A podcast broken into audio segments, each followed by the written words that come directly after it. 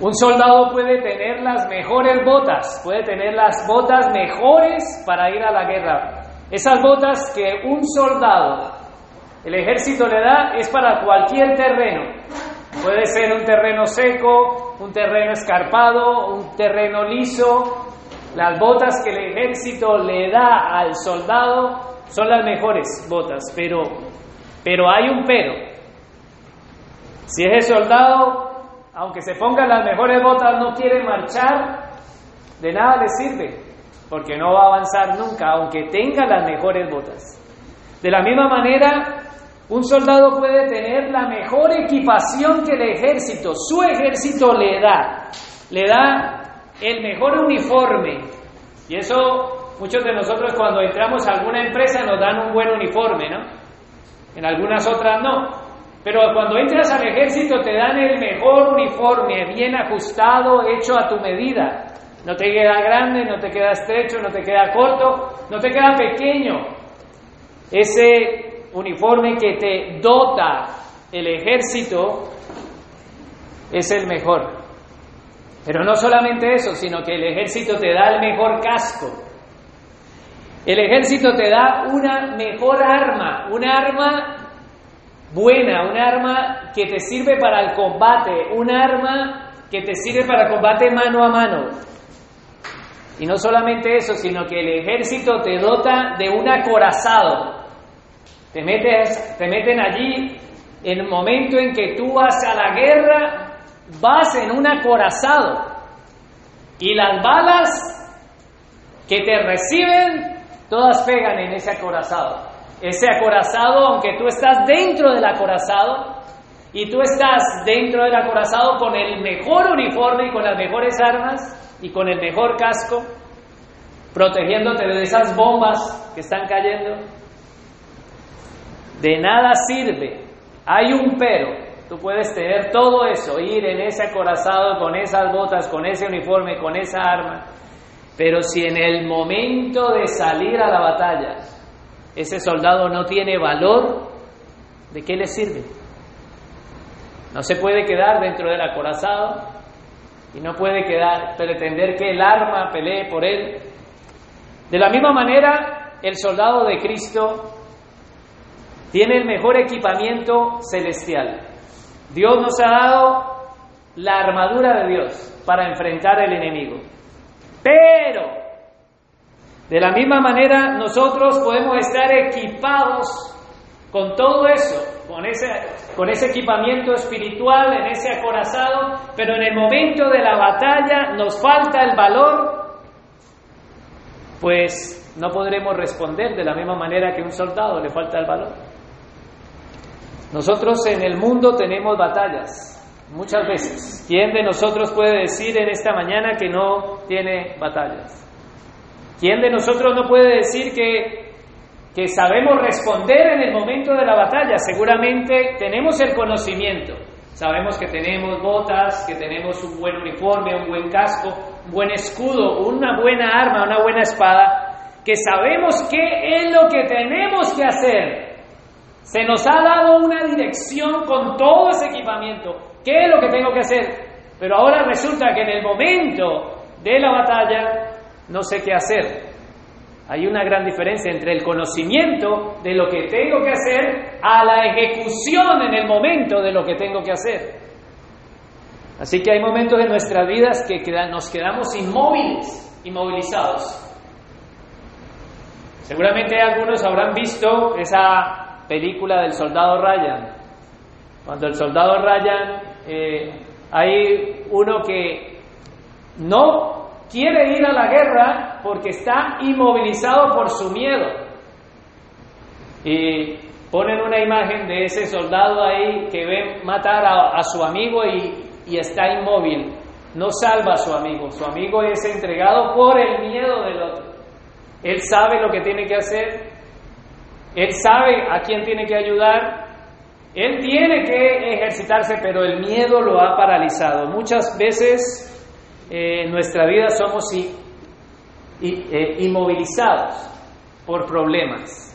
Pueden ser problemas, pueden ser Grandes, pequeños, pero cualquier problema nos puede inmovilizar, nos puede inmovilizar las dificultades. Si quieres llamarlo dificultad, o si quieres llamarlo una tribulación, te puede inmovilizar. Y no solamente eso, también el dolor te puede inmovilizar. Pero asimismo también, digamos que no hay problemas, no hay dificultades, no hay tribulaciones, no hay dolor. Hay otra cosa que te puede inmovilizar y es el pecado. El pecado te debilita, el pecado te hace ver la caída, oh, cómo caí. El pecado te frustra. Y el pecado te hace ver cuán débil eres. Pero no solamente esas circunstancias, esos problemas, sino que también hay situaciones en las que somos llenos de temor. Cualquier situación que, nos pasa ahí mismo, un examen de, de nuestro cuerpo, que saltan las alarmas, el temor nos invade. La angustia nos invade cuando eh, perdemos los empleos. La tristeza nos gobierna cuando se mueren nuestros padres. El desaliento viene sobre nosotros de tal manera cada día cuando vemos que por más que lo intentamos, no avanzamos. Y lo único que percibimos como soldados es, oh, derrota tras derrota. El deseo de abandono empieza a crecer en nuestras vidas. Y es más, llegamos a tener hasta miedo. Algunos empiezan a, a sufrir miedo del mañana. Miedo de las circunstancias que estamos viviendo, miedo de la guerra, miedo de todo lo que estamos viviendo, miedo del futuro. Y eso estalla en ansiedad. Hoy, ¿qué voy a hacer? Inquietudes. La pregunta es, ¿quién de los que están aquí, de los que me están oyendo por las redes sociales, quién no ha experimentado esto en nuestras propias vidas? Y no estoy hablando en la vida de cualquier persona, estoy hablando quién creyente no ha experimentado esto. ¿Los creyentes no están experimentando esto? Sí, lo están experimentando en sus propias vidas. Pero la pregunta es, ¿qué debemos hacer ante tales circunstancias cuando esas circunstancias nos rodean? La pregunta es, yo sé lo que debo de hacer en esas circunstancias. Pero el problema es que yo sé lo que debo de hacer, pero no lo hago cuando estoy en esas circunstancias. El creyente que ha nacido de nuevo no puede pensar que es un super hombre. El creyente que ha nacido de nuevo, el Hijo de Dios, no puede pensar que es una supermujer. No somos. Porque precisamente lo que nos dice la Escritura es que no lo somos. No somos superhombres. Y por eso Dios te ha equipado a su ejército, a su pueblo. Dios lo ha equipado y los ha dotado con el mejor equipamiento. ¿Cuál es? La armadura de Dios. ¿Dónde la hemos visto? Todos estos meses que han pasado atrás. Hace ocho días, quince, hace un mes, hemos estado hablando de ese equipamiento. Pero el soldado de Cristo ¿Qué le pasa con ese equipamiento? Lo tiene, pero en la batalla se apoya en sus recursos. Empieza a apoyarse en sus recursos, empieza a fijarse en sí mismo y es allí cuando él es herido. Es cuando ahí es tocado. Pero Dios te ha dado un arma a ti, en tu mano. Dios te ha dado un arma. ¿Cuál es? La que vimos hace ocho días. La espada del Espíritu que es la palabra de Dios. Dios te da esa arma. Pero ahora tú tienes esa arma y te pasa lo que le pasa a ese soldado de, la película del soldado Ryan, salvando al soldado Ryan. Y no solamente eso, eso lo estoy diciendo eh, como una figura, pero también en la vida real muchos soldados tienen miedo en el momento de enfrentarse hacia otra persona si alguno de ustedes ha corrido por su vida, yo he corrido por mi vida, sé lo que es tener miedo y he corrido por mi vida con armas, con un revólver, corriendo por mi vida. escuchando disparos e intercambiando disparos. Entonces, el miedo, aunque tú estés armado, el miedo te embriaga, el, el miedo te posee. Así que podemos poder tener la mejor arma, que es la palabra de Dios, la palabra del Espíritu, pero ahora resulta que en medio de la batalla, de las circunstancias que he mencionado antes, el miedo y todo eso que he mencionado viene. ¿Y qué hace? Pues no queremos pelear. Nos falta valor para pelear con esa espada que el Señor nos ha dado. Nuestro enemigo puede venir en varias formas. Y de la forma que siempre el enemigo viene sobre nosotros, es la forma que más le tememos. No sé, eh, yo creo que cada uno de nosotros habrá tenido miedos y monstruos cuando pequeño. Yo recuerdo que a mí me metían las historias de la mano peluda, ¿no? Ay, que la mano peluda viene. Yo me imaginaba una mano peluda, eh, que la pata sola, y me imaginaba una pata sola. Yo contándoles historias a mi hijo, mi hijo decía, papá, pero te daba miedo eso, eso le da risa. Yo veo una pata sola, mi hijo pequeño. Pero no, eso era lo que me asustaba. Y ese miedo me inmovilizaba. Ese miedo me, me quitaba toda la facultad de poder ejercer. Así que el miedo va a venir sobre nosotros. El miedo, el enemigo, se va a vestir de aquello que nosotros tememos, de lo que más tememos. ¿no? Y de la misma manera también el enemigo puede venir de una, de una manera bien camuflada. No lo vemos. Eso es como cuando te mandan pequeño, ve a apagar la luz. Y tú vas a apagar la luz y apaga la luz, pasas por ese pasillo corriendo, porque la oscuridad como que te va a comer, ¿no? Y vas corriendo apagando la luz. Pero resulta que otro día vas y te asustas con la nevera. No, y oh, la nevera la han dejado abierta y una luz, ah, camuflado el miedo en, en algo que no esperas. Así que el enemigo puede venir de la manera en que nosotros le esperamos y también puede venir camuflado. Pero la cuestión es que sea que veamos venir el enemigo o sea que no lo veamos, lo que nosotros realmente vemos es el lío en que nos hemos metido.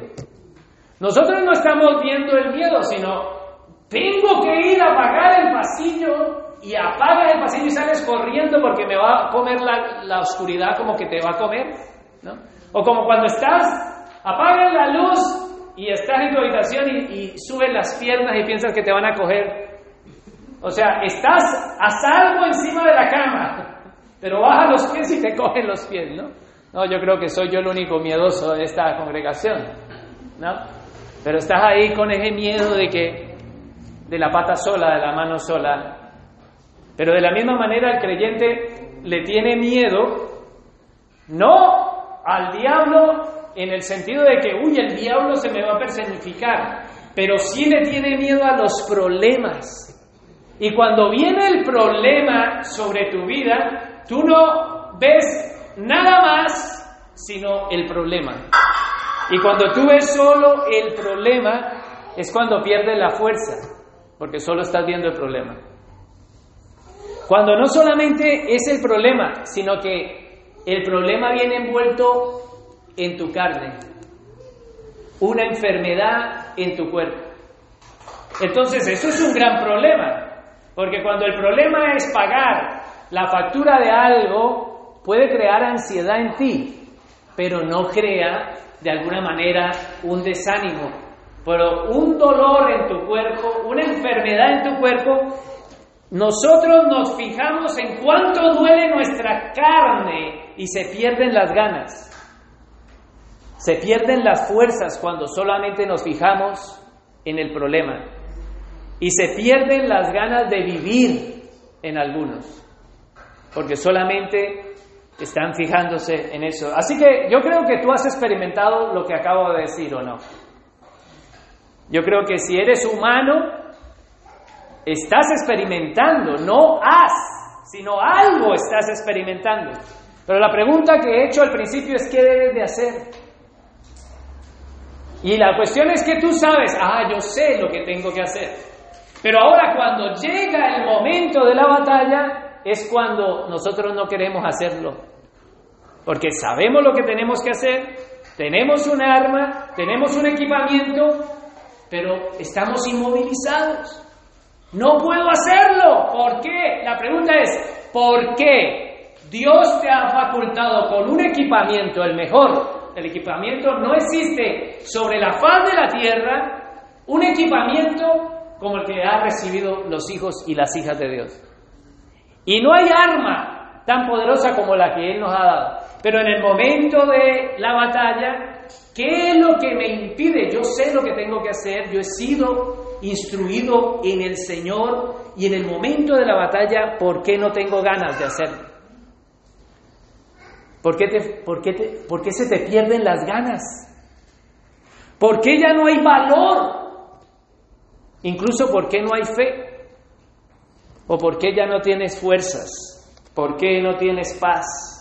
¿Por qué no tienes capacidad? Dice, oh, pero si yo el domingo estaba bien, ¿qué me pasó? ¿En qué momento nos sentimos así? ¿En qué momento perdimos todas esas fuerzas y esas ganas? En el momento de la tribulación en el momento de la ansiedad, en el momento de, de la tristeza, en el momento en que hemos tropezado con el pecado incluso, en el momento en que nos hemos sentido derrotados, en el momento en que decimos yo abandono. Dios sabe precisamente que internamente nos vamos a sentir así. Exteriormente Dios nos ha facultado con qué? Con la armadura de Dios. Pero no solamente nos ha dejado eso, sino que yo exteriormente, cuando yo digo exteriormente me refiero es que si yo en mi salud estoy bien, ¿vale? Eso es externamente, ¿no? Económicamente estoy bien, ah, tengo trabajo, tengo, no tengo deudas, eh, tengo eh, perspectivas de futuro, de que creo que voy a seguir trabajando, económicamente estoy bien, Familiarmente estoy bien porque tengo a mis seres queridos a mi alrededor, pero tengo a mi esposa, tengo a mis hijos, pero interiormente mi vida es un infierno. Podemos tener exteriormente todo, visiblemente todo, pero internamente podemos estar viviendo un infierno, aunque tengamos todo. Así que Dios sabe que puede dotarnos con todo el equipamiento, pero interiormente estamos en un estado de ánimo fluctuante. A veces bien, a veces mal. Y por eso mismo Dios, como sabe que necesitamos exteriormente para estar internamente bien, Dios nos equipa externamente y también nos da algo en esa armadura de Dios. Dios ya Hemos concluido la armadura de Dios. Pero ahora yo puedo tenerla toda y hemos terminado el domingo pasado con que tomen la armadura, de, tomen la espada del Espíritu, del Espíritu, que es la palabra de Dios. Allí donde hemos concluido el domingo pasado. Y ahora inmediatamente el Señor nos dice, y oren. Y eso es para que internamente nosotros seamos fortalecidos. O sea que no le sirve de nada al soldado tener todo ese equipamiento, conocimiento de la palabra de Dios, del Evangelio, de la justicia, de la salvación, como es la salvación, de la fe, manejamiento de la palabra, del Espíritu, pero cuando va al combate, a la batalla, internamente se da cuenta que solo no puede. Por eso es que él habla de la oración. Pero uno de los dardos que el diablo ataca a ese soldado totalmente equipado es internamente, en la oración. Porque es la oración la que nos va a ayudar a no estar inmovilizados. Y por eso Satanás utiliza todas esas circunstancias que antes he mencionado para inmovilizarnos, porque podemos tener todo, pero estar totalmente inmóviles. Podemos tener salud, económicamente bien, y tener a toda nuestra familia, pero vivir un infierno en el matrimonio y no poder hacer nada en nuestro matrimonio con nuestra esposa, con nuestro esposo, con nuestros hijos, con nuestros familiares. No podemos hacerlo. Nos damos cuenta que tenemos todo el conocimiento, pero no podemos desarrollarlo. ¿Cuál es el dardo que Satanás te manda en objeción a la oración? Que es la oración la que complementa la armadura de Dios. La oración es la que te mueve a poder desarrollar todo.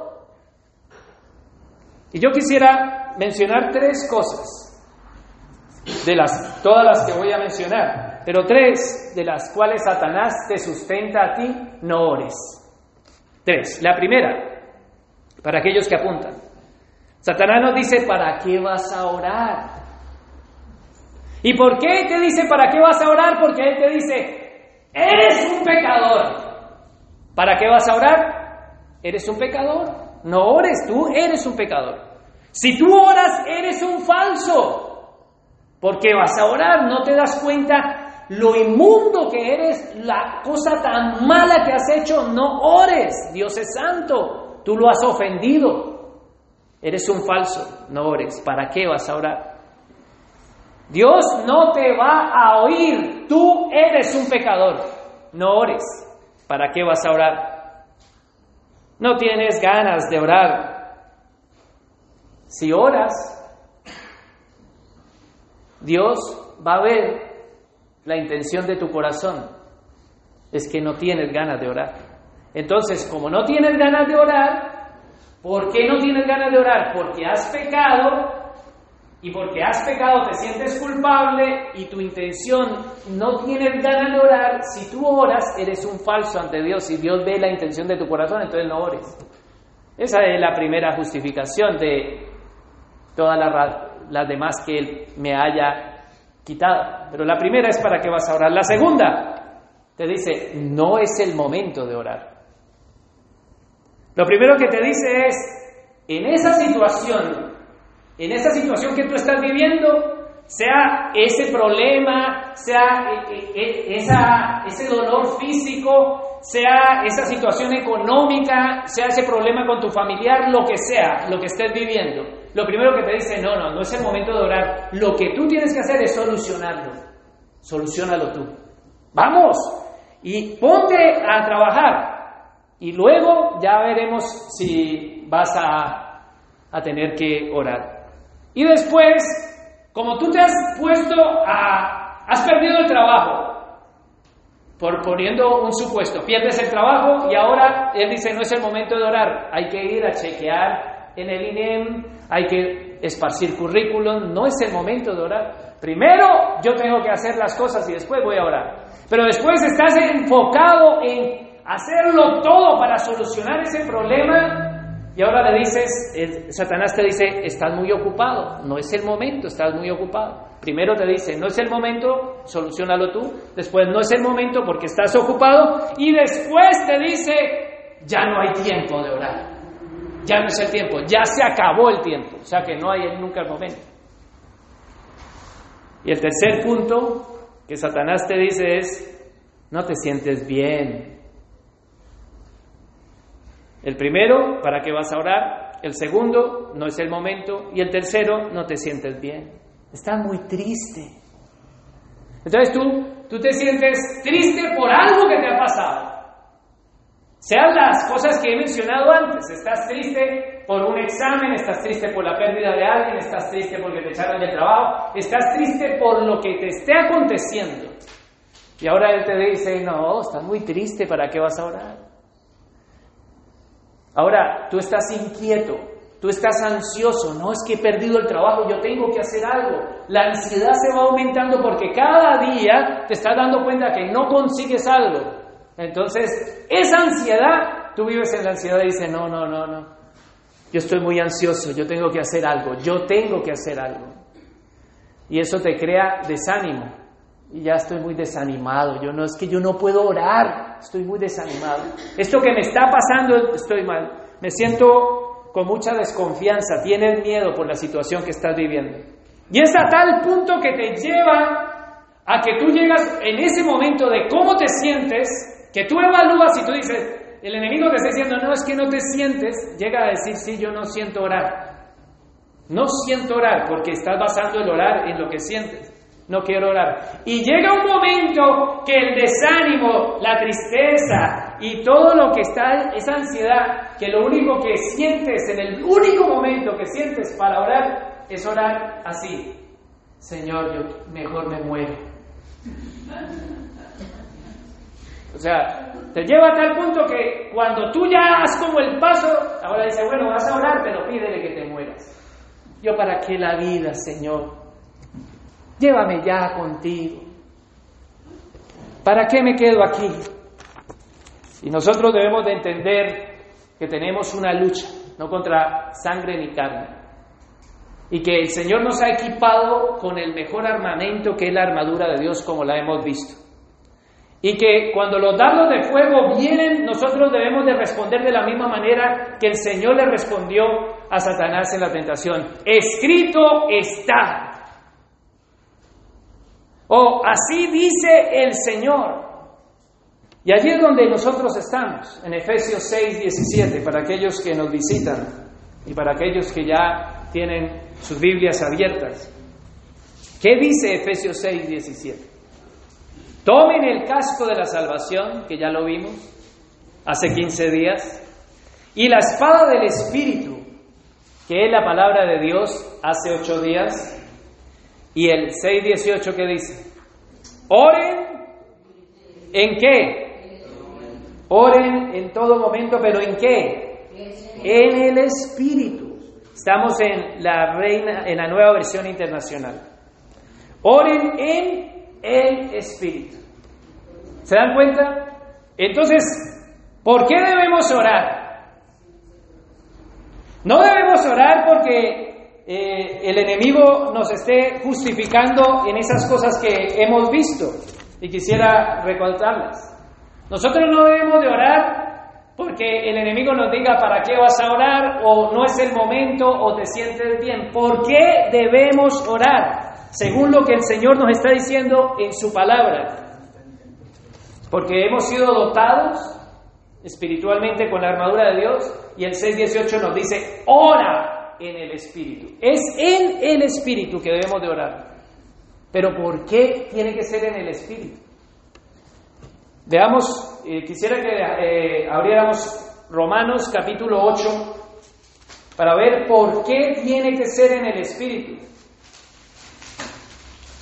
Y quisiera hablar de una, dos, tres, cuatro cosas que puedo ver allí en el texto de Romanos que nosotros no tenemos y por las cuales debemos de orar en el Espíritu. Romanos 8, ¿lo tienen?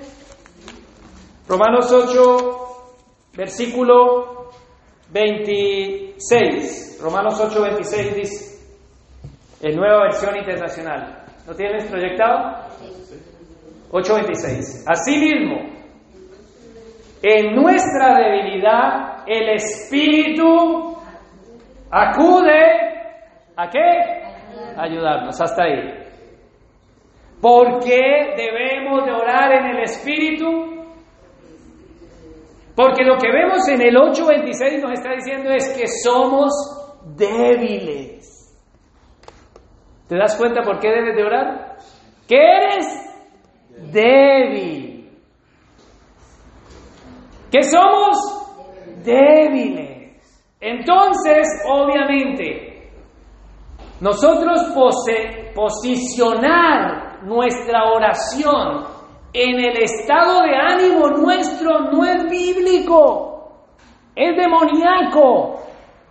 Nosotros justificar el por qué no oramos porque somos débiles es satánico. Es decir, es que yo, yo no me siento bien, es que yo no estoy fuerte. No, precisamente porque no eres fuerte, porque no estás bien y porque eres un débil, necesitas orar. Por eso dice Romanos 8:26. Asimismo, en nuestra debilidad, el Espíritu acude a qué? Ayudarnos. Es el Espíritu que acude a ayudarnos. Es orar en el Espíritu. Entonces, en tu debilidad, tú oras en el Espíritu y el Espíritu intercede por ti en tu debilidad. Sigamos. 8.26. Ese es el primer punto, porque somos débiles. Sigámoslo viendo. El segundo punto, ¿por qué debemos orar en el Espíritu? Porque no sabemos qué pedir, pero el Espíritu mismo intercede por nosotros con gemidos que no pueden expresarse por palabras. Entonces, primero, debemos de orar en el Espíritu. ¿Por qué? Porque somos débiles. Segundo, ¿por qué debemos orar en el Espíritu? Porque no sabemos qué pedir. Entonces, justificar nuestra oración en nuestro estado de ánimo es satánico, sino precisamente en nuestro fatal estado de debilidad y de ánimo debe de estar enfocada nuestra oración. Cada vez que nos sintamos débiles y todo eso que estamos sintiendo es el momento más ideal para orar. Es el momento de orar. Y ahora, tú no puedes pensar y decir, es que yo no sé qué voy a pedirle, porque también dice, no sabemos qué pedir. Por eso el Espíritu orará e intercederá por nosotros. Porque es el Espíritu el que nos alinea a la voluntad del Padre. Veamos el 8.27. Dice, Romanos 8.27. Y Dios, que examina los corazones, o sea, Él ve nuestro estado ¿Sabe cuál es la intención del Espíritu? Porque el Espíritu que hace intercede por quién? Por los creyentes conforme a la voluntad de Dios. Entonces tú no puedes venir y decir, ¿será que oro? No oro, ¿para qué voy a orar? No, ¿para qué voy a orar? Como dice, no es el momento, no me siento bien, no, es el momento, ¿estás débil? Es el momento. ¿No sabes qué orar? Es el momento. ¿No sabes cuál es la voluntad de Dios? Es el momento. Precisamente todo lo contrario que nosotros hemos pensado en base a la oración. Todo lo contrario. Dice, porque o no, o soy yo el único que ha pensado de esta manera. El pensar y decir, no, es que yo no sé qué voy a decirle a Dios. Yo no sé orar. Yo no oro como Él, bonito, mira lo bonitas las palabras que dice. Es un pecador igual que nosotros. Hijo del diablo. Muchas veces esos que se ponen de ejemplo en forma de oración son los que están más utilizados por el diablo. Porque vemos la comparación en Lucas, cuando el fariseo se levanta y está orando, oh Dios, gracias Señor, porque yo no soy como este, yo soy alguien que hace esto, esto, esto, esto. Y dice el Señor, ese no es justificado. Mientras que el otro calladito, sin saber orar, Señor, sé propicio a mi pecado, está orando. Ese es justificado. Entonces, ¿cuándo debemos de orar? ¿Cuando estés fuerte? No. Precisamente cuando tú estás fuerte es cuando no sirve la oración. Es cuando estás débil, como dice la Escritura. Cuando estás débil en todo momento, nosotros en cualquier circunstancia, es cuando debemos. ¿Cuándo debes de orar? Cuando aprendas, no, nunca sabes cómo pedir. Es el Espíritu que va a orar por ti. ¿Y cuándo vas a conocer la palabra? Es que si yo supiera mucho la palabra, sabría qué pedirle. No, porque precisamente es el Espíritu que pide acorde a lo que hay en tu corazón y dice, es lo que necesitas esto, y le pide a Dios por ti. Qué gran bendición que mora en nosotros un Espíritu Santo. Así que debemos de orar en el Espíritu. Ahora, volvemos a Efesios 6, 18. ¿Cuándo debemos de orar? Efesios 6, 18. Dice la escritura, oren en el Espíritu, ¿cuándo? En todo momento. ¿Se da cuenta? Entonces, estamos quitando dos mentiras del diablo. Número uno, basar la oración en cómo nos sentimos y en el conocimiento que tenemos. ¿Cómo nos sentimos? Eres un débil. Y como eres débil, necesitas orar. Es el mejor momento para orar cuando estamos débiles. No, no sabes orar, es el mejor momento. No sabes la voluntad de Dios, es el mejor momento para orar. El Espíritu intercederá por ti. ¿Y ahora cuándo? Dice el 6.18. En todo momento. No es en, el, en, en todo momento, en miércoles de oración que venimos aquí. O decir, no es que yo me levanto por la mañana y como me levanto tarde, me arreglo y no tengo tiempo de orar. Porque nosotros todavía arrastramos la religiosidad católica. Y dentro del pueblo cristiano también se arrastra la religiosidad católica. Pensamos que debe de haber un lugar, un tiempo especial. Claro que es lo ideal. Pero dice en todo momento. Tú puedes ir conduciendo tu coche y vas orando. Tú puedes estar bañándote y estás orando. Tú puedes estar viendo la película y estás orando. Es en todo todo tiempo, dice la Reina Valera. Así que no hay un momento especial, iglesia. Tú no puedes seguir pensando, no, yo voy a dedicar Dios. Un día iré a la reunión de oración de la congregación. Todavía estamos orando por ese día. No, no es en el momento que tú decides para Dios. La orden para ese soldado es en todo momento debe de estar en comunicación con Dios. Estás trabajando, sea lo que estés, estés limpiando, estás orando al Señor. Vas caminando, estás haciendo compras, estás orando. Es en todo momento, pero tú dices, ah, para ti es muy fácil. Para ti es muy fácil decir eso porque tú no estás sufriendo lo que sufro yo.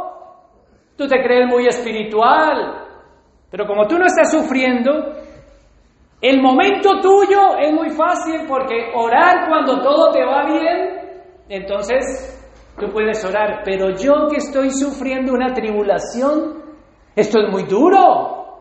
¿No? Y como decía el domingo pasado, hasta movemos la cabeza y decimos, esto es fuerte. Estoy pasando una tribulación.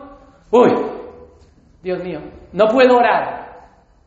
Eso es lo que nos dice el enemigo, que no podemos orar en la tribulación. Quisiera que proyectáramos Romanos capítulo 12. ¿Qué dice la escritura del momento de la tribulación? Romanos 12, 12. Dice. Romanos 12, 12. A ver si lo encontramos por aquí. Alégrense en la esperanza Muestren paciencia en el sufrimiento. Perseveren en la oración. Como lo dice la Reina Valera, es gozaos en la esperanza, sufridos en la tribulación, pero está constante en la oración. En la tribulación, ¿qué tienes que hacer? Orar. Es el mejor momento. Es donde tienes que estar más constante. Es cierto, ¿no te vas a sentir bien? Claro que no te vas a sentir bien. Cuando te dicen que te vas a morir, no te vas a sentir bien. Pero es el momento en que tú tienes que orar. Cuando dicen que se va a morir un familiar tuyo y estás sufriendo unas circunstancias difíciles, es el mejor momento. Debes de estar constante orando, Señor, mira estas circunstancias. Así que no puedes decir, no, es que para ti es muy fácil orar porque tú no estás viviendo lo que vivo yo. No, la escritura dice que en ese momento es cuando debe de perseverar en la oración. Y tú puedes estar diciendo también que en cualquier situación no puedo orar. Yo puedo dedicar un tiempo, Señor, porque estamos hablando del momento. Dice, oren en el Espíritu. Ya sabemos por qué debemos de orar en el Espíritu. En todo tiempo ¿Dónde más dice en todo tiempo? Vamos a Primera de Tesalonicenses. Primera de Tesalonicenses capítulo 5, y nuestra hermana nos no lo va a proyectar. Primera de Tesalonicenses 5, 17. Es un versículo que es muy corto, pero no es el más corto de la Biblia. ¿Qué dice Primera de Tesalonicenses 5, 17? Oren sin cesar. No que César, que no, no llamen a César para orar, no. Sino que oren sin cesar es sin parar, en todo tiempo, ¿se dan cuenta? Entonces no es que nosotros venimos y oramos aquí y salimos, no, es en todo tiempo. No es orar cuando te pones allí a comer y dices, Señor, gracias por los alimentos. Primera de Tesalonicenses 5:17. No es cuando tú oras porque tus hijos van a entrar al colegio. No es cuando oras porque vas a tener un viaje lejos y allí vas a orar. No, no hay una circunstancia que esté sujeta a la oración, es en todo tiempo, en todo momento, en cualquier circunstancia, sin cesar. ¿Y qué dice el siguiente versículo para concluir, el 18? ¿Cómo debemos de hacerlo? Den gracias a Dios en qué? Den gracias a Dios en toda situación. O sea que nuestras oraciones no solamente deben estar llenas de ansiedad, sino que incluso en medio de esa circunstancia que estás viviendo, tú tienes que decir, Señor, no entiendo lo que me está pasando, pero te doy gracias. No entiendo que me han detectado cáncer, pero te doy gracias, Señor. Ah, eso sí ya... Porque es en toda situación. No entiendo esto que me está pasando, Señor. Es llevar toda situación de tu vida sin cesar, en cada momento, en todo tiempo, orándole al Señor. ¿Por qué? Terminemos. Porque esta es su voluntad para ustedes en Cristo Jesús. Porque esta es la voluntad de Dios para vosotros en Cristo Jesús. ¿Cuál es la voluntad de Dios? Que nosotros oremos. Entonces, cuando nosotros en medio de la tribulación no queremos orar, no estamos cumpliendo la voluntad de Dios. Porque en la tribulación, ¿qué es lo que sentimos? Tristeza, desánimo, miedo, desconfianza. Y es allí cuando nosotros debemos de orar, en el Espíritu, para que esas emociones que estamos sintiendo no nos dominen, sino nos dominen la palabra de Dios, la confianza y la fe en Él, en todo tiempo. Es la voluntad de Dios. O sea que cualquier circunstancia que el creyente viva, está sujeta a que nosotros la llevemos en oración a Dios y decir, Señor, ¿por qué me está pasando esto? ¿Cuál es tu propósito en esto? Y obviamente hay circunstancias en nuestras vidas que son consecuencias de nuestro pecado, ¿no? Y no podemos decir, ah, el Señor tiene un propósito en esto, ¿no? Me ha descubierto, me, me voy a separar. Señor, ¿cuál es tu propósito en mi divorcio?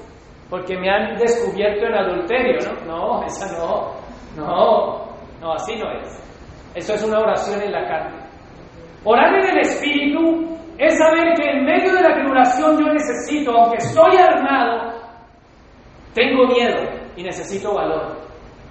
Porque las circunstancias que vamos a vivir van a producir en nuestro corazón miedo. ¿O quién no tiene miedo de perder a un familiar?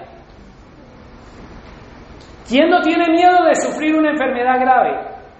¿Quién no tiene miedo de sufrir un accidente? ¿Quién no tiene miedo de perder su trabajo? ¿Quién no tiene miedo de haber perdido su trabajo y no encontrar nada? ¿O no? Somos gente carnal, pero no somos super hombres. Somos gente que débiles, para que nuestra debilidad Él se glorifique.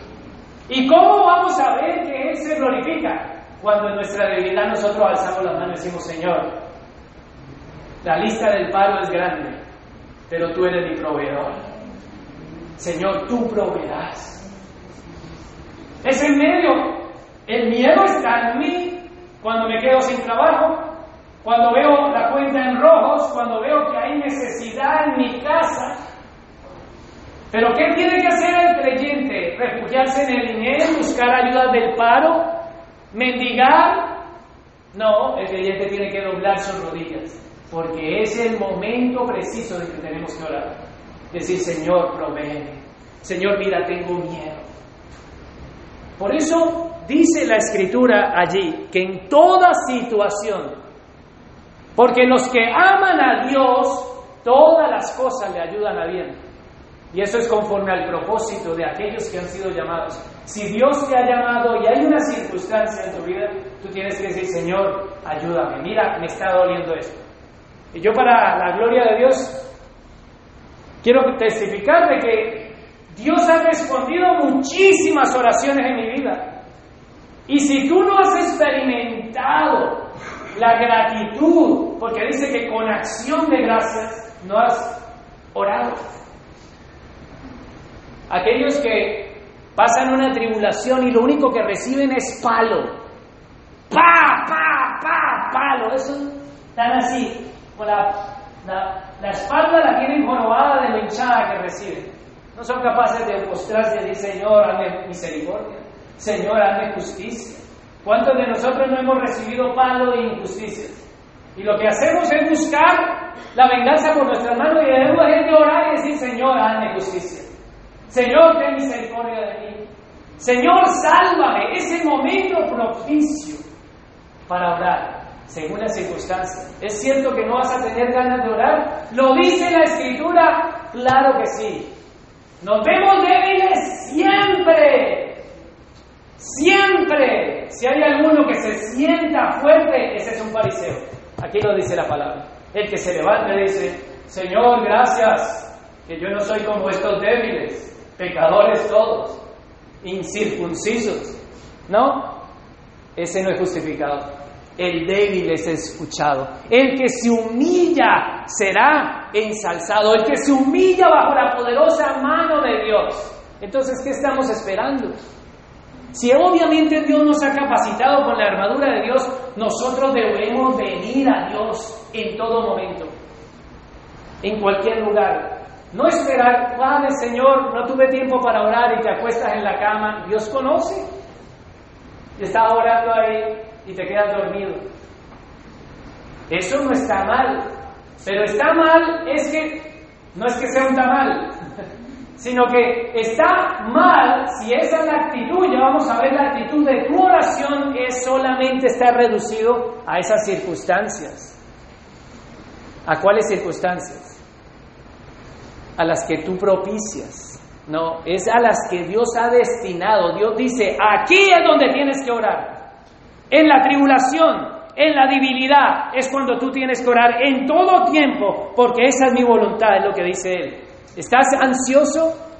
¿Ves que eh, Putin ha reclutado a la fuerza a muchos más rusos y los está alistando para la guerra y el mundo se desespera? ¿Eso no te inquieta? Pues a mí sí me inquieta. me inquieta que nos caiga una bomba aquí. ¿Y qué debemos de hacer? ¿Inquietarle a punto de que pierda la paz? Debemos de orar. Que pare la guerra, no, porque no es conforme a su voluntad. Es lo que él ha dicho sino decir, Señor, guárdanos. Señor, ten misericordia de aquellos que están allí. Señor, te pedimos paz. Esa es la voluntad de Dios, que oremos. Pero el miedo nos quiere embargar. El diablo nos quiere inmovilizar en medio de inquietudes. Vamos a Filipenses 4.6. Filipenses 4.6. A ver qué dice de las inquietudes y de la ansiedad. Porque tú dirás, no, cuando estés ansioso, no. Filipenses 4:6. ¿Lo tienen? No sé, no sé qué, inquieten por nada. Reina Valera dice, por nada estéis afanosos. Nueva versión internacional, no se inquieten por nada. Por nada es por nada. Más bien, ¿Qué es lo que tenemos que hacer?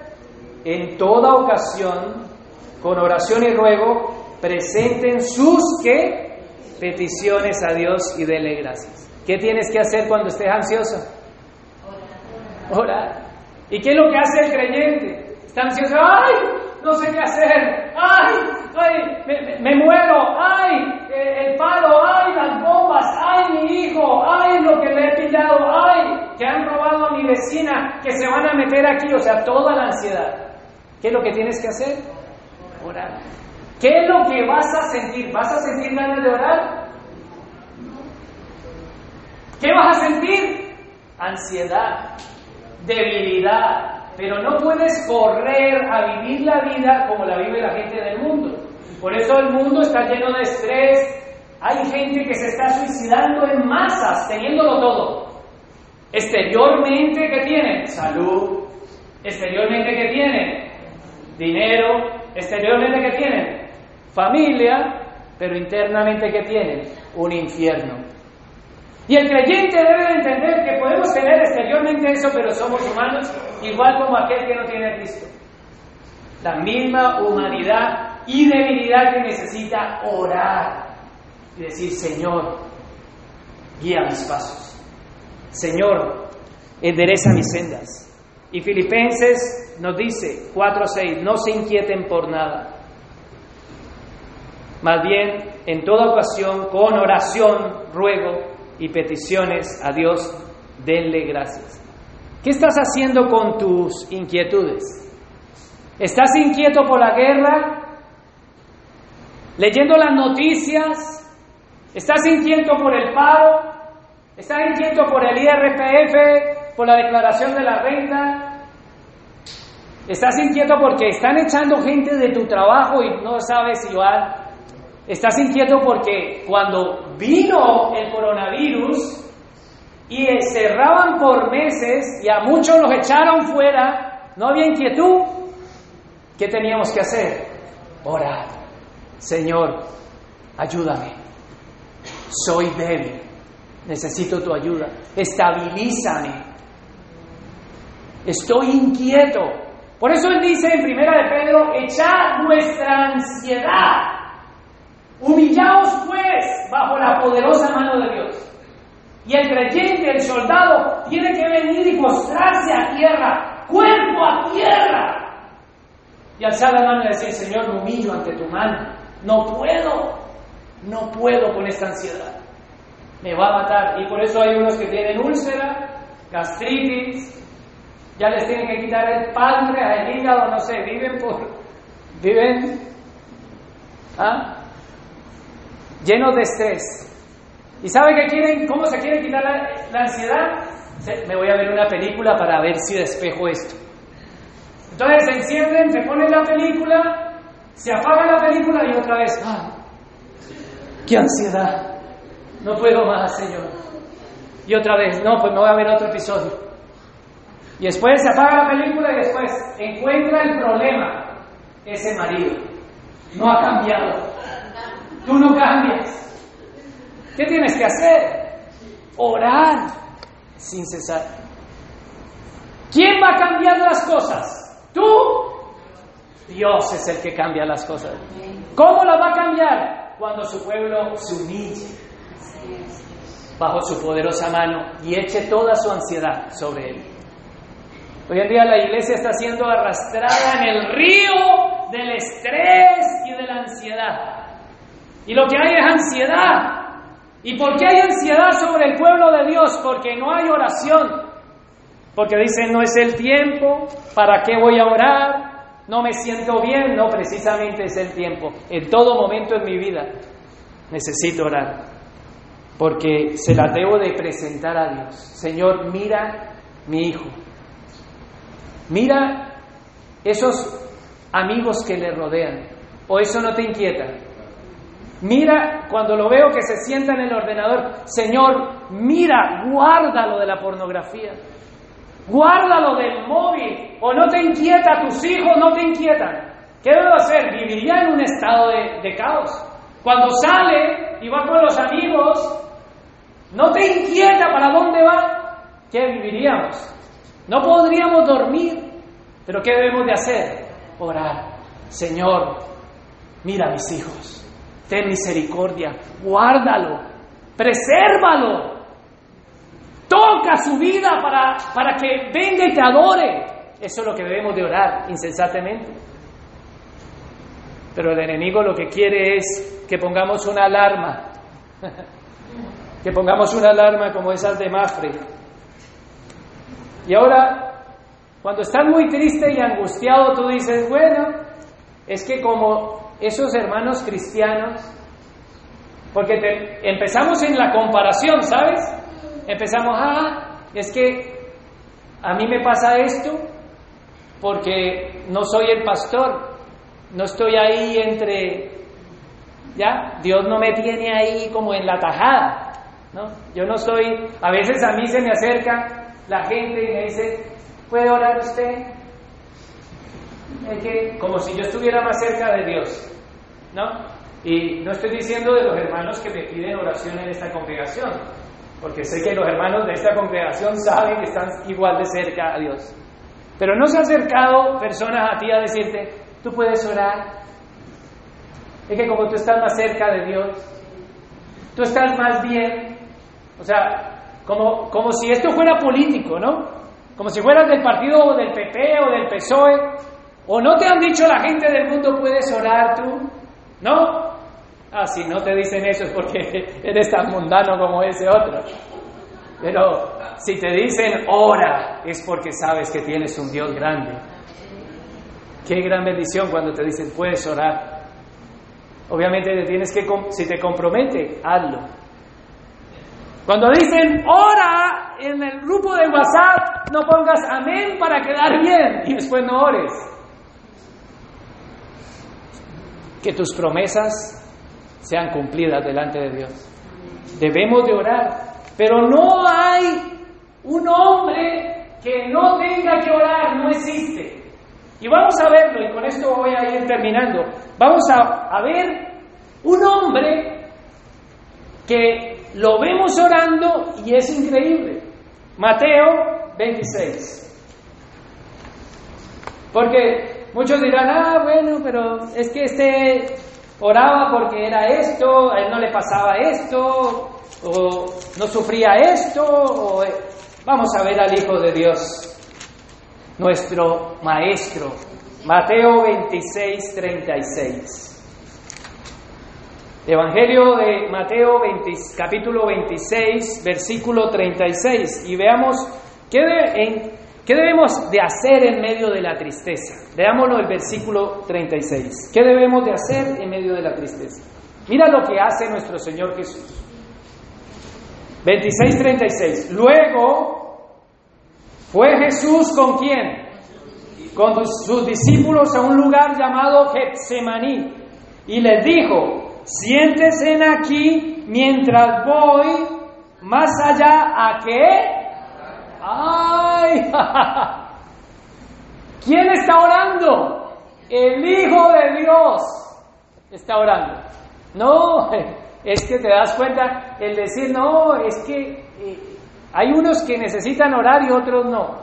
Si el Hijo de Dios necesitó orar, ¿dónde quedas tú? Si el Hijo de Dios necesitaba orar, ¿dónde estás tú? ¿Te das cuenta la necesidad de oración que tenemos? Entonces él viene y se coge a uno de sus discípulos y dice, siéntate a ti. Pero ahora vamos a ver qué debemos de hacer en medio de la tristeza. Versículo 37. ¿Se llevó a quién? a Pedro y a los dos hijos de Zebedeo y comenzó a sentirse triste y angustiado. ¿Cómo estaba Jesús? ¿Y qué hizo Jesús cuando estaba triste y angustiado? Se fue a ver Netflix para distraerse a ver si, a ver si me animo. Entonces empieza a ver, voy a ver eh, el canal de la comedia. Pero externamente, en ese momento, tú aplacas la tristeza. Pero cuando se apague el video de Facebook o de cualquier red social, la tristeza sigue embriagando. ¿Con qué se va a quitar tu tristeza? Con la oración. ¿Con qué se va a quitar tu angustia? Con la oración. ¿Alguien ha tenido angustia? ¿Alguien ha orado en angustia? ¿Saben lo que es orar en angustia? El que no lo sepa será metido en angustia y lo sabrá. Todos nosotros experimentaremos en nuestra propia carne lo que es orar en angustia. Porque el Espíritu mismo en ese momento gime Llega un momento en nuestra vida que estamos en total angustia que decimos, oh, Señor, Señor. ¿No ha pasado alguna cosa tan angustiante en tu vida que como que el cielo está cerrado? Que como que Dios no te oye y lo que haces es gritarle a Dios. Yo le he gritado a Dios. Le he gritado literalmente orando. Señor, es que no me oyes. Porque vivir en angustia, clamar en angustia, es donde el Señor nos permite ver la manifestación de su poder. Porque simplemente cuando tú estás así de angustiado y de triste y oras al Señor, cuando viene la salvación, el gozo que sientes tú, no el mundo no te lo da. La alabanza que sale de ese corazón, el mundo no te lo da. No te lo da el video, Desaparece la tristeza, la angustia, la esperanza te embriaga. La fe se potencia, el amor explota en alabanza. Bendito y alabado seas tú, Señor. Y es más, llegas a pedirle perdón y decir, Señor, perdóname, Padre, porque me expresé mal. Es hermoso vivir en oración. No te prives en la tristeza, nuestro Señor Jesús oró. En su angustia oró. ¿A quién? ¿Con quién más debemos de orar? Con nuestros hermanos.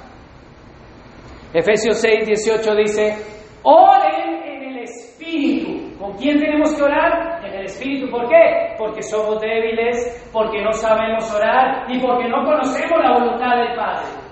En todo tiempo en todo momento, sin cesar. ¿Sí? Y ahora, ¿para quién? Con todos los santos. La iglesia ha sido llamada a estar orando el uno por el otro. Ahora, ¿qué hace Jesús cuando se siente triste? Coge a sus más íntimos y le dice, Pedro, Juan, vengan, oren conmigo, llama a, sus más íntimos y le dice, siéntate aquí, yo voy a ir a orar allí, ora por mí, que estoy triste. Pero él no dice, oren ustedes, él le dice, oren, y yo también voy a orar. Vamos al 37, ¿qué dice? Se llevó a Pedro y a los dos hijos de, de Zebedeo y comenzó a sentirse triste y angustiado. 38. Es tal la angustia que me invade, dice Jesús, que me siento que morir. Y le dijo, quédense aquí y manténganse que despiertos conmigo. Manténganse en despiertos es, velen, oren conmigo. Él les está diciendo, oren conmigo, ustedes aquí y yo allí. ¿Se da cuenta? ¿Qué tienes que hacer cuando te sientas triste y angustiado? Orar y decirle a tus hermanos, ora conmigo. En este momento no puedo, estoy angustiado hasta la muerte, pero nuestro Señor Jesús lo hizo. Jesús le llamaba a Pedro y a Juan que orara por él. Porque vamos a verlo, vamos allí. 39. Y yendo un poco más allá, sé que se postró sobre su rostro y oró. ¿Ven la actitud de la oración? Una actitud reverente hacia el Señor. No quiere decir que siempre debamos de orar de rodillas. Que no puedes orar de pie o no puedes orar sentado o no puedes orar en el coche, no. Es la actitud con la que nos acercamos a Dios. Es la forma de total dependencia de decir, Señor, me rindo a ti. Me postro a ti. Te suplico. Es una forma de humillación. Y debemos de humillarnos ante Dios en oración, en el tiempo de tristeza, de angustia, o incluso también en el tiempo de alegría. También podemos postrarnos de rodillas y decir, bendito y alabado y glorificado seas tú, Señor, por una salvación tan grande. Pero ¿qué dice la palabra en el 38? En el 39, yendo un poco más allá, se postró sobre su rostro y oró, Padre mío, si es posible, no me hagas beber de este trago amargo, pero no sea lo que yo quiero, sino se haga tu voluntad. Se da la actitud. Así que nosotros en medio de lo que estamos sufriendo, debemos de, lo primero decir, Señor, yo tengo angustia, yo tengo tristeza, mira las circunstancias que estoy viviendo con mi familiar, en mi propio cuerpo o la situación que esté viviendo, pero Señor, ayúdame, quítame esta, esta copa que estoy viviendo, pero no se haga mi voluntad, sino la tuya. Porque si la voluntad de Dios es llevarte a ese familiar, por más que ore, ¿qué va a pasar? Se va a ir, ¿no? Así que debemos de... Es la soberanía de Dios. Es decir, Señor, tú eres soberano. Tú sabes, tú tienes el control. No decir, Señor, toma el control de esto. Como si a Dios se le escapa el control. El que pierde el control de la tele eres tú. Dios no pierde el control nunca. Si perdiera el control, mejor dicho, no existiríamos. Dios está en control. Así que cuando venimos a Él nos mostramos y decimos, Señor, tú estás en control, tú eres soberano, tú sabes lo que está haciendo. Cuando la situación que está viviendo no es buscada por ti o es una consecuencia de pecado, sino es algo que es externo a ti. Decir, Señor, ayúdame. Señor, escúchame. Entonces, en el 40, y vamos concluyendo, luego volvió donde estaban sus discípulos y los encontró que dormidos. Miren lo que les dice. No pudieron mantenerse despiertos conmigo ni una hora, le dijo a Pedro. Y al 41, estén alerta y que oren para que no caigan en tentación. El espíritu está dispuesto, pero el cuerpo o la carne es débil. Entonces, ¿vas a sentir deseos en tu carne algún día de orar? Nunca. ¿Por qué? Porque escrito está.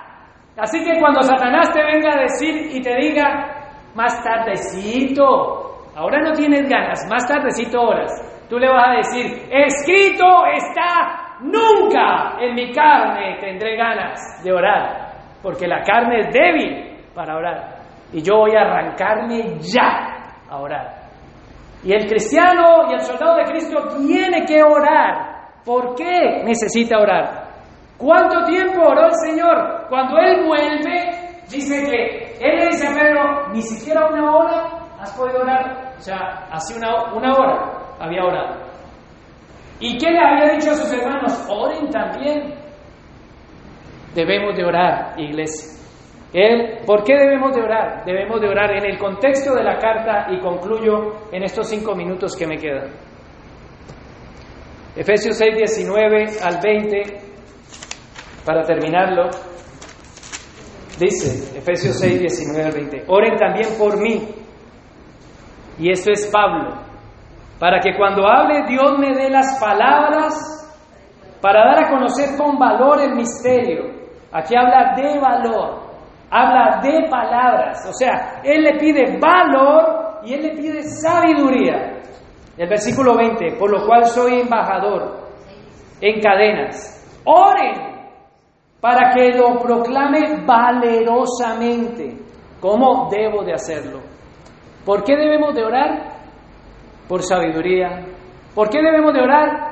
Porque podemos tener toda la armadura de Dios y no tenemos valor para vivir la vida que Dios manda. Por eso debemos de orar y decirle, Señor, dame valor para vivir la vida que tú mandas. Por iluminación. Porque Él le dice, Pablo dice, oren por mí para saber qué debo de hacer. Por dirección. Debemos de orar por instrucción. Y en toda la carta, Pablo dice en el 1.15, los hermanos deben de perseverar en la oración. En el 2.16 dice que nosotros hemos recibido reconciliación y tenemos acceso a Dios. No vengas a orar y a decir, ay, abre los cielos, Dios, los cielos han sido abiertos. Efesios 2.16 dice que tenemos paz con Dios. ¿Has pecado? tienes paz con Dios. Ora y pide perdón y misericordia. Acércate al acceso de Dios. Efesios 3:12 dice que con libertad y confianza nos acerquemos a Dios. Dios nos llama a acercarnos al trono de su gracia en Efesios 3:12. En Efesios 3:1 dice Pablo, yo me arrodillo por esta causa. ¿Ves? Pablo orando. Yo pido por ustedes para que sean fortalecidos en el hombre interior. Así que iglesia, terminamos la armadura de Dios. Y con la armadura de Dios puesta podemos decir, puedo tener el mejor uniforme, pero me falta valor y fuerza interior. Y es allí donde el Señor dice, levanta las manos y recibe fortaleza y poder de lo alto. Iglesia, debemos de levantarnos a orar, de pedirle al Señor, de traer salmos, himnos, cantos espirituales. Eso es oración. Los salmos son oraciones. Los himnos son oraciones de gente que han vivido circunstancias difíciles en su vida como David. David, eh, en el Salmo 51 podemos ver cómo él expresa esa oración. Dice, no me quites el gozo de tu salvación, había pecado. Entonces, ¿yo para qué voy a orar? No. Natanael vino y le dijo, tú eres ese hombre. ¿Qué hizo él? Yo no voy a orar, soy un pecador. No, se postró y pidió gracia y misericordia, perdón. Y eso es lo que Dios llama. Dios ya nos ha reconciliado. Su iglesia tiene que venir a la oración. Venir ante Dios. El Señor sacó a David de las cuevas de Adulán, del medio de la angustia y David oró, Elías oró también en las cuevas y allí el Dios nuestro fue y lo sacó de la cueva de la angustia. ¿Sabe cuál fue la oración de Elías? quítame la vida. Y aún así Dios dijo, no, tú no te vas a morir. Y se lo llevó vivo y no ha muerto. No es lo que nosotros vamos a pedir mal, claro que sí, dalo por hecho. Pero el Espíritu nos guiará en espíritu y en verdad si estamos orando. Abraham oró, Jacob oró, Moisés oró, José oró. José tenía miedo. ¿Y cuál fue la respuesta? Esfuérzate y sé valiente. ¿Cuál fue la respuesta en la angustia de Moisés cuando veía a Faraón que venía y el mar estaba aquí? ¿Qué hizo? Oró y encontró respuesta. ¡Marcha! Y el mar se abrió. A Daniel, por orar tres veces, lo metieron. ¿En dónde? En el foso de los leones. Tres veces oró, lo metieron al foso de los leones y allí oró y la boca de los leones fueron cerradas. Los hermanos que murieron en el Coliseo romano oraron, pero los leones se los comieron. Sea que vivamos o sea que muramos del Señor somos. Pero debemos de orarle al Señor de nuestra salvación. Y quisiera terminar con el Salmo 50:15 que dice, ¿quién me ofrece gratitud? Me honra. El que enmienda su conducta, le mostraré mi salvación. El Señor quiere mostrar su salvación en medio de cualquier circunstancia. Podemos tener toda la dotación, pero Él quiere que clamemos digamos, Señor, sálvanos en medio de esta tribulación, en medio de esta prueba. Pedid y se os dará, buscad y hallaréis, llamad y se os abrirá. Porque todo aquel que pide recibe, el que busca encuentra, el que clama, el que llama, se le abrirá. Hay un cielo abierto. El Señor nos ha metido directamente a su presencia y su pueblo tiene que responder al llamado de la oración. Que no tengamos que ser echado en la barriga de un pez gordo para aprender a orar. Porque Jonás allí aprendió a orar en el vientre del pez y dijo, tuya es la salvación. Pongámonos en pie y vamos a orar. Padre, te damos gracias, Señor, por tu palabra bendita, expuesta ante nuestras vidas. Te queremos pedir perdón, Señor, por años enteros de engaño del enemigo. Y queremos, Señor, responder a este llamado que tú nos haces en esta hora, cerrando esa bendición tan grande que tú nos has dado en la armadura de Dios. Gracias Señor por mostrarnos los débiles, los eh, sin conocimiento e entendimiento, nuestra total dependencia que tenemos de tu Santo Espíritu para orar y para poder vivir la vida que tú mandas, Señor. Tenemos mucho por lo cual debemos de orar, Señor. Padre, hoy en esta hora, Señor, nuestro compromiso con la oración, Padre, es renovada, Padre, a través de tu Santo Espíritu, ya que en nuestra carne nunca vamos a sentir deseos. Te pedimos, Espíritu Santo de Dios, que inquietes, que pongas el querer como el hacer, porque somos débiles, porque no podemos orar, porque no sabemos por qué pedir, porque nos estamos alineando a tu santa voluntad, Señor.